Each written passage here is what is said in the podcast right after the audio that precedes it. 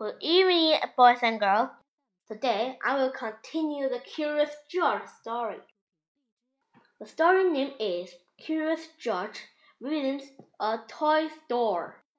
Okay, let's begin the story. This is George. He was a good little monkey and always very curious.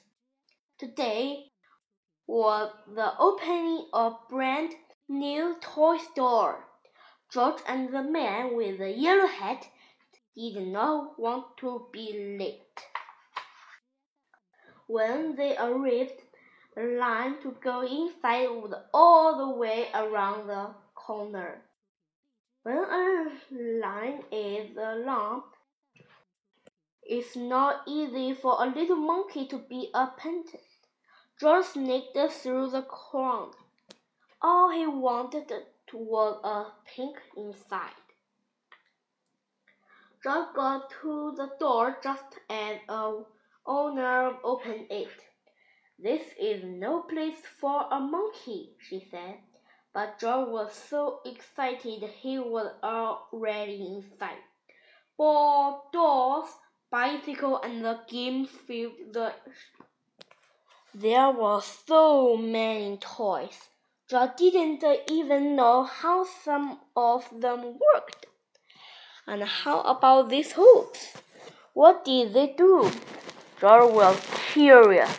He climbed up to pull one out of the pail. It would not move. George pulled harder. Still, it wouldn't move. George pulled with all force. Suddenly, there was a terrible crash. Red, blue, green, and yellow hoops bounced up and down and everywhere. Look, said the boy, became up and down himself. Why, I haven't seen one of these in years, said the boy's grandmother. She put a hole around the, her wood and gave it a spin. George tried the hula hoops too. Then George pretended to be a wheel. He rolled and rolled and oops! He rolled right into a owner. The owner shook her head. I knew you were trouble, she said. Now you've made a mess of my new store. Again she tries to stop George, and again George was too quick. In only a second he was around the corner and on the highest shelf. Below him, George saw a little girl point to a toy out of reach. Mommy, can we get that dinosaur? she said. George picked up the dinosaur and lured it to the girl. She delighted. So was the small boy next to her. Could you get that ball for me, please? he asked George. George reached up grabbed the ball and became into a toy. May I have that puppy way over there? asked the other girl. How lucky that George was a monkey.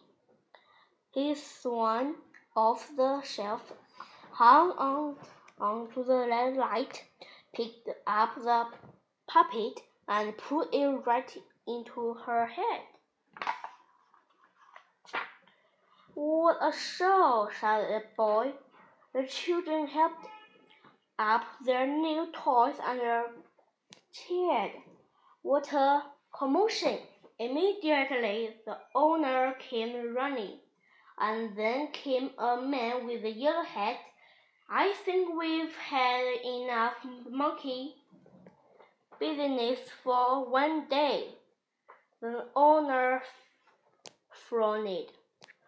Just then, the girl got in the long line to pay. What a great store, she said. What a great idea to have a little monkey helping you, her father told the owner. I guess you're right, the owner replied and smiled. Then he gave George a special surprise. Thank you, George, she said. My grand opening uh, because of you.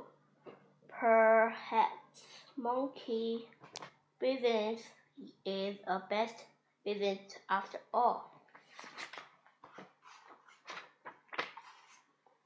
The end. Goodbye. See you next time. Tomorrow I will continue the next story. See you.